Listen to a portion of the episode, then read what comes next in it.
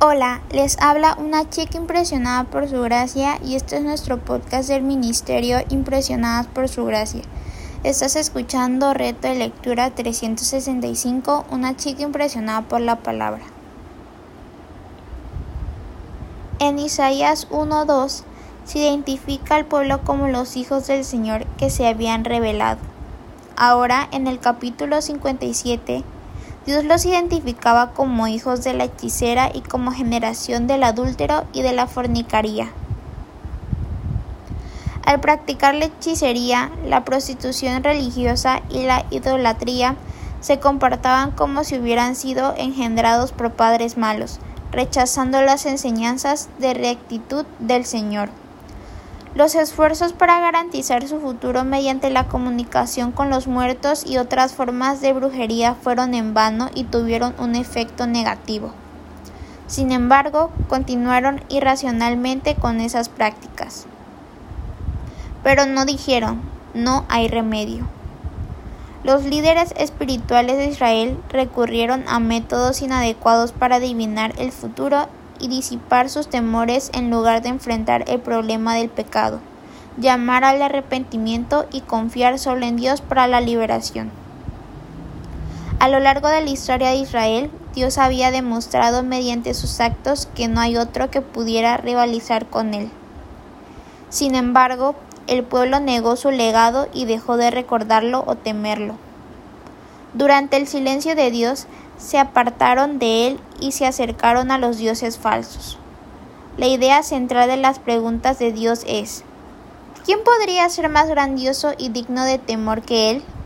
Cuando el Señor finalmente los juzgó, comprendieron que su devoción a los dioses falsos era inútil. Dios se burló diciendo en el versículo 13, que te libren tus ídolos, como anteriormente en Deuteronomio 32 del 36 al 39, pues los ídolos eran inútiles. Nada podría librarlos de la ira del Dios Todopoderoso del universo. En cambio, el Señor salvaría fielmente a aquellos que confiaran en Él, y solo ellos tendrían la tierra por heredad y poseerían su santo monte, según lo establecido en Isaías 65 del 8 al 9 es decir, la adoración a Él en el templo.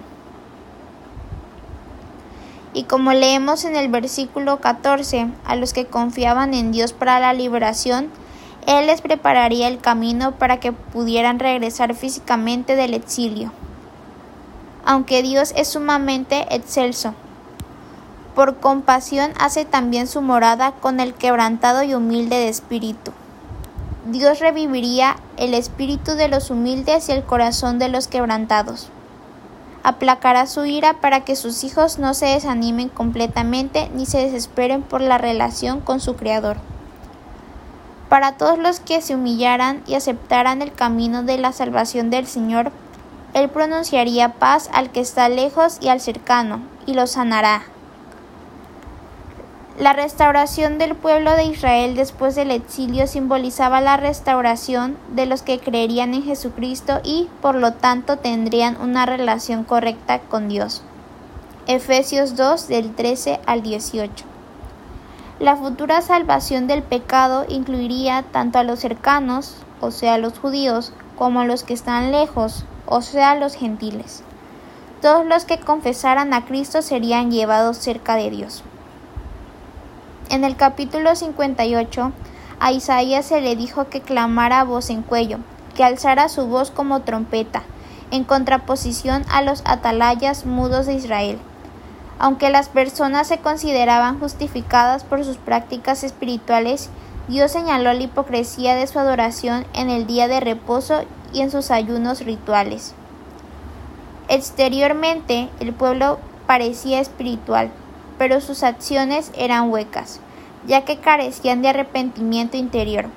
Aún así, esperaban que Dios les respondiera favorablemente solo porque habían ayunado y se habían humillado. El énfasis de la acusación apunta a los gobernantes, quienes tenían el poder de oprimir a sus subordinados. El ayuno ideal no consiste exclusivamente en humillarse o mortificarse es decir, negarse a uno mismo de manera absoluta y piadosa, sino que requiere también justicia social. Israel debía acabar con la opresión, que tal vez incluía, la esclavitud injusta de sus hermanos o el abuso de los esclavos legales mediante el desconocimiento del día de reposo u otras leyes relativas a los sirvientes. Israel debía suplir las necesidades de los pobres y compartir generosamente los alimentos, la vivienda y la ropa con los desprovistos. El mismo cuidado se repite en el Nuevo Testamento.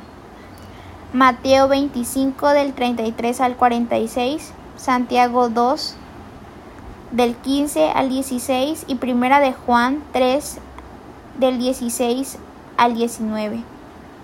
Dios indicó que, si Israel mostraba signos de verdadera abnegación al satisfacer las necesidades de sus hermanos, entonces nacería su luz como el alba.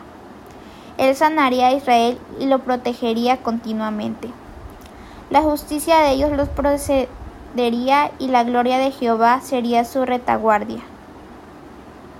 Vemos más adelante que no todos responderían en obediencia al Señor pero aquellos que lo hicieran serían bendecidos con su presencia y su provisión. Algunos participarían en la restauración de las ruinas antiguas. El remanente redimido que regresó a Jerusalén del exilio pudo ver en cierta medida la restauración del antiguo muro de la ciudad. Te invitamos a que leas más de esto en Nehemías 6:15. En el futuro habrá una mayor restauración de Sión, ya que el remanente fiel de los hijos de Israel forma parte de la reconstrucción del tabernáculo caído de David, como dice en Amós 9 del 11 al 12 y Hechos 15 del 14 al 17. En el capítulo 59, cuando las personas cuestionaron por qué Dios no había respondido sus oraciones, Isaías reafirmó que no se había cortado la mano de Jehová para salvar ni se había grabado su oído para oír. En cambio, los pecados del pueblo habían provocado una división entre los israelitas y Dios. El Señor había rehusado deliberadamente responder a aquel pueblo cargado de pecado por su falta de arrepentimiento. La acusación de que las manos del pueblo estaban contaminadas de sangre expresa de forma gráfica su impureza. Habían derramado deliberadamente en la tierra sangre inocente. La mentira y la injusticia también se señalaron como ofensas, pecados vinculados con la opresión a través del sistema judicial. Los versículos 7 al 8 que leemos hoy en el capítulo 59, Pablo lo citó como parte de su descripción de la pecaminosidad humana universal.